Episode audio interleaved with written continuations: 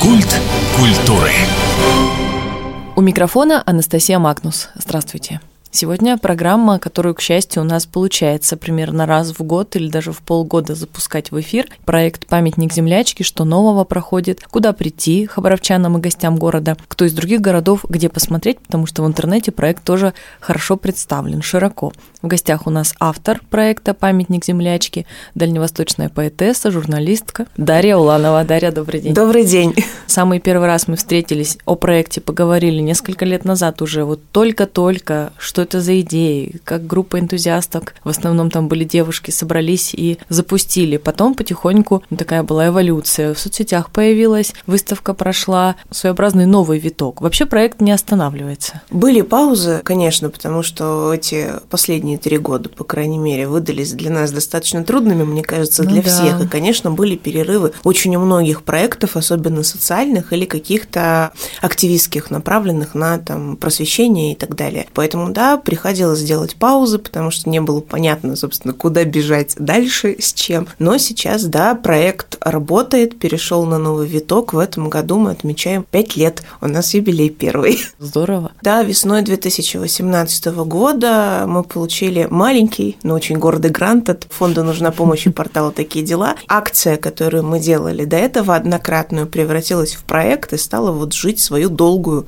жизнь. В принципе, кто не знает о проекте, я думаю, проще проще сказать, смотрите в соцсетях, почитайте в интернете, потому что информации много. Ну, вкратце, это проект, который рассказывает о женской истории города Хабаровска. В основном, ну, немножко мы захватываем Хабаровский край, Дальний Восток и так точечно показываем, что есть в России и иногда в мире, но сосредоточено в основном на Хабаровске. Сейчас проект «Памятник землячки», он а, существует не только в соцсетях, где мы выкладываем а, регулярно посты о хабаровчанках и разных а, мероприятиях, событиях и событиях, которые происходят вокруг женской истории, но и активно вышли в офлайн. У нас несколько пеших экскурсионных маршрутов. Это не полноценная экскурсия, это я так называю прогулки в прошлое, да, которые мы делаем вокруг хабаровских исторических объектов, где я рассказываю о том, с какими выдающимися женщинами эти объекты связаны. Я запустила с этого года виртуальные встречи, лекционы, их называю так. Я общаюсь со всеми желающими по Zoom и рассказываю о выдающих оставшихся женщинах, связанных с Хабаровском, уже в виртуальном пространстве, чтобы могли присоединиться участники и участницы из других регионов, потому что присылали мне просьбу неоднократно, говорят, запишите экскурсию вашу или запишите встречу, которую вы проводите где-то очно.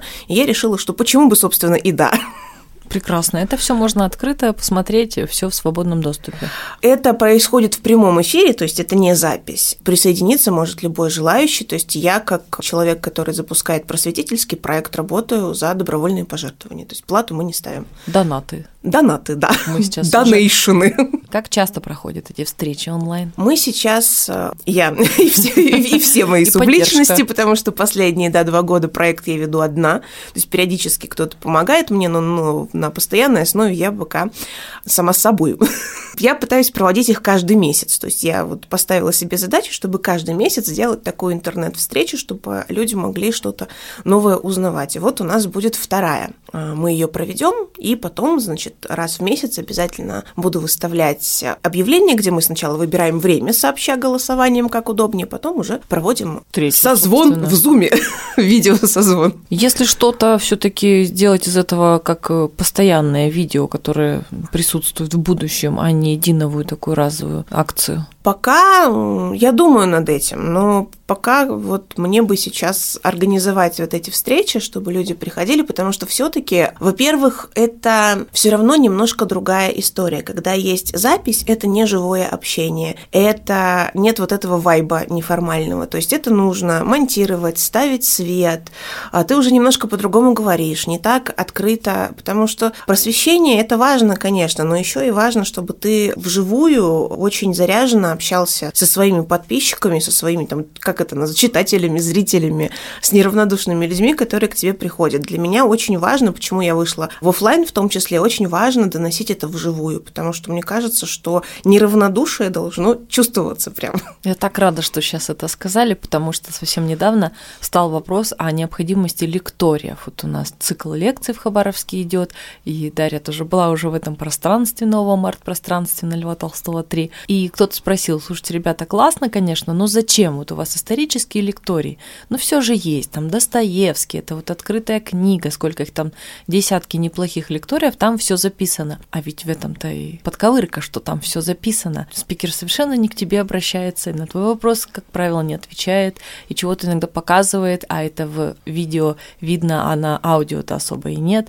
То есть это другое, и это совсем не то. Больше, больше того, то есть это подразумевает, то есть люди, которые так говорят, они почему-то думают, что материал лекции или материал встречи, он статичен. То есть, что ты что-то узнал три года назад, и вот так ты три года, ну, три года, вот, да, читаешь года. одно и то же. Ну, это же не так. То есть, в моем случае, по крайней мере, точно. Я считаю, что это даже несколько, ну, странно, потому что вот а, я готовилась, когда к первой встрече, мы проводили первую встречу в январе на каникулах, и я рассказывала, сами мои подписчики выбрали тему, о выдающихся хабаровчанках, первооткрывательницах. То есть мы перечисляли первооткрывательниц, рассказывали, что они хорошего для нас сделали в самых разных сферах. И я буквально за час до встречи нашла фотографию нашей прекрасной ученой Лии Вереты, которая изобрела иммуноглобулин вместе со своей командой. Иммуноглобулином э, сейчас колет всех от ключевого энцефалита по России. И этой фотографии не было в открытом доступе достаточно долго, то есть я несколько лет пыталась ее найти и не могла. И тут буквально вот за час до встречи просто решила на всякий случай погуглить еще раз. И эта фотография появилась, и я смогла ее показать. И так происходит постоянно то есть у тебя появляется новый материал. Каждый раз перезаписывать, ну, это очень муторно. Я знаю, что люди, которые придут, мы как раз разговаривали с теми, кто был не первый раз на вот этом лектории, я спросила, что-то новое было, они говорят, да, вот это, вот это, вот это, ты вот в прошлый раз не говорила. То есть все же меняется, ничего, ничего не остается вот в своем первозданном виде. Вопросы из зала порой бывают удивительные, бывают просто интересные, бывают странные, чудные, а бывают очень, ну, просто удивительные. Вот что-то такое яркое из последнего запомнилось? Не могу сказать сказать, что были какие-то удивительные вопросы. Как правило, э, я наоборот, то есть мне немножко жалко, что вопросов бывает мало, потому что я стараюсь, чтобы лекция шла плотно достаточно, ну, то есть чтобы не было воды, а было много там всяких разных интересных штук. И, как правило, я когда спрашиваю, есть ли вопросы, мне говорят, ты знаешь, столько новых деталей, что можно мы пока с этим разберемся.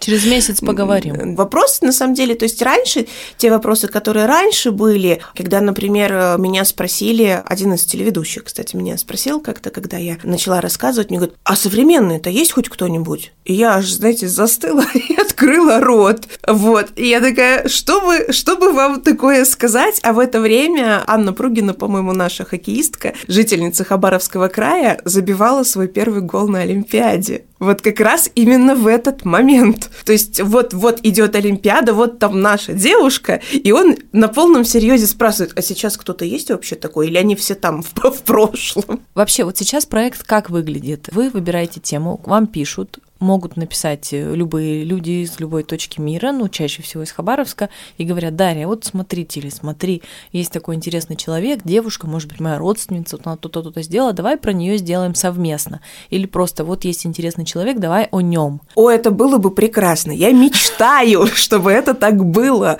Но, к сожалению, у нас пока такого нет. Пока в основном информацию о героинях нахожу я. То есть так было с самого начала, это была полностью моя вообще задача, даже когда мы просто запускали акцию, подбор героинь, информация о героинях, информация о локациях, где они были и что они сделали, это все было моей ответственностью. Я вот этим вот э, занимаюсь плотно уже на протяжении пяти лет. Были, конечно, единичные случаи, когда нам предлагали о ком-то сделать материал, но это, как правило, были либо общеизвестные персоны, но все равно спасибо, я была так рада, когда нам написал, например, актер театра драмы и сказал, вы про Екатерину Невельскую не забудьте, пожалуйста, сделать. Вот мы сейчас готовим про нее спектакль, спектакль, пожалуйста, напишите про Невельскую. Я думаю, ой, как здорово. Я думала про Паевскую. Про Паевскую нет, про Паевскую мы взяли сами. Понятно. Да. Короче говоря, я слышу тут и уже не первый раз все-таки такой звоночек о помощи, ну, может быть, не крик пока совсем, о том, что не мешало бы э, людей чтобы мозговые штурмы проводить, и чтобы просто где-то что-то когда-то подхватить, презентацию, информацию, просто помощь физическую. Люди нужны. А, я не могу сказать более того, я совсем не скажу, что у нас заканчиваются кандидатуры. Это не так. Вот я работаю а, с этой темой 5 лет, и у меня еще. Вот сейчас у меня в запаснике, по-моему, четыре женщины, о которых я еще не успела написать. Вот те, которые еще и они все появляются и появляются и появляются. То есть сказать того, чтобы хоп, и женщины-героини для постов вдруг закончились, нет. Но было бы очень интересно, правда, услышать что-то, что нельзя найти в открытых источниках. Какой-то рассказ, может быть, действительно чья-то бабушка, прабабушка или кто-то еще сделал что-то удивительное и просто об этом, к сожалению, не написали, об этом мало кому известно. Было бы очень здорово открыть это все обществу, чтобы э, у общества были примеры тех женщин, которые много добиваются здесь, на Дальнем Востоке, никуда не уезжая, и добивались еще очень давно. То есть не тогда, когда еще не было новых технологий, когда еще не было интернета, который связывал нас со всем миром, они все равно умудрялись достигать очень больших высот. И да, было бы очень здорово, если бы кто-то подхватил, например, постинг, потому что по роду своей основной деятельности я пишу. По роду своей дополнительной деятельности я пишу. И когда, да, мне кажется, что когда я не пишу, я сплю.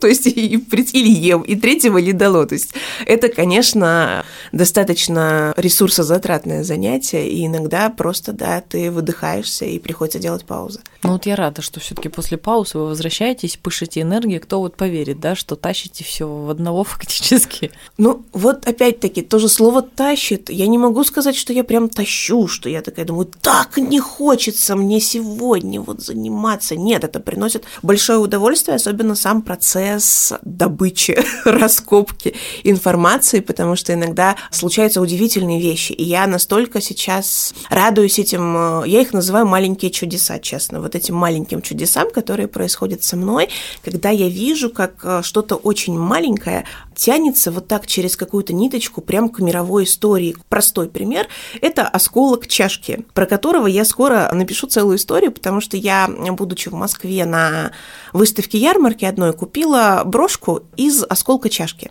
старой советской чашки. Есть замечательная мастерица, Татовик.ру, у нее бренд, и она делает, значит, броши и любые другие украшения из осколков посуды разные. И вот там брошка такая в виде осколка чашки с ручкой. Она мне очень понравилась, очень прям и я ее купила. Однажды мне кто-то сказал, что на ней очень изнаваемый рисунок, узор но я так и не могла найти какой.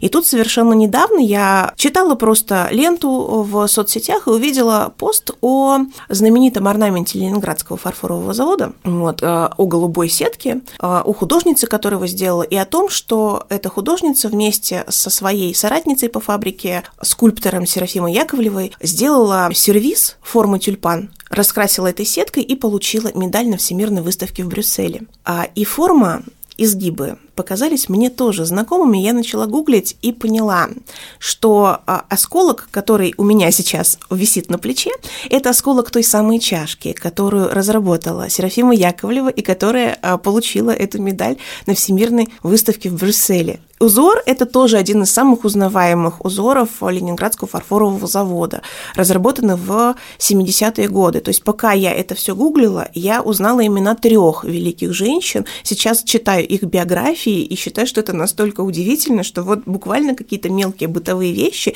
И я понимаю, что на самом деле такие чашки есть в половине вообще семей Советского Союза.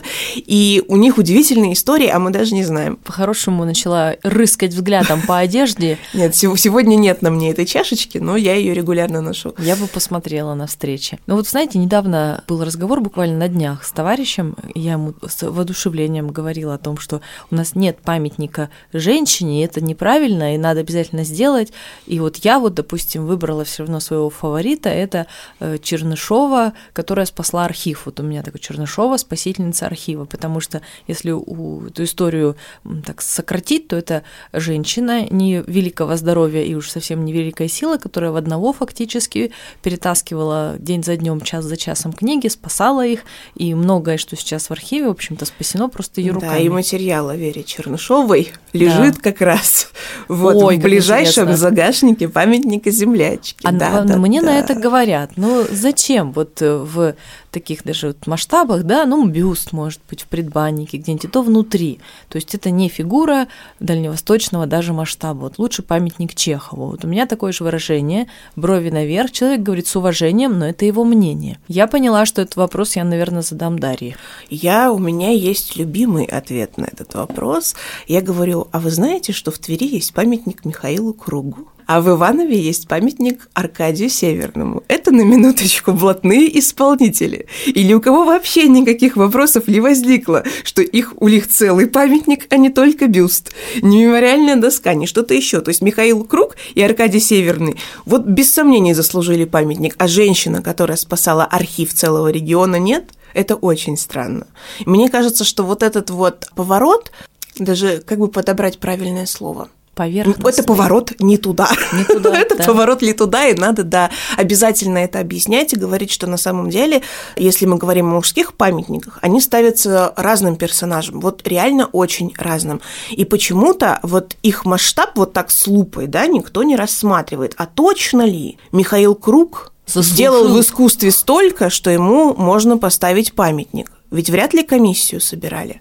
Вот именно по вопросу. По вопросу памятник это наверняка. А вот по, по вопросу достижения Михаила Круга в искусстве. Большой вопрос была на писательском форуме и общалась в очередной раз, когда рассказывала, что вот у меня есть такой проект, общалась с, со своими соратниками из других регионов. Вот сидела, значит, поэтесса из Москвы и поэт из Костромы.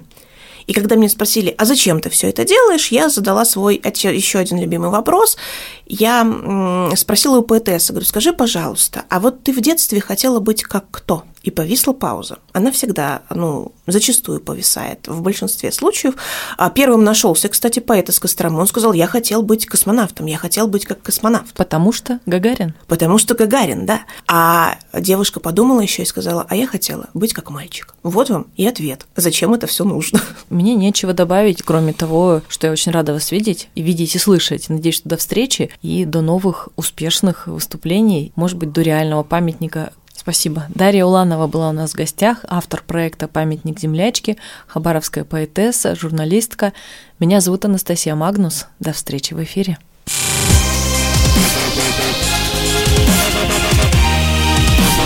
Культ культуры.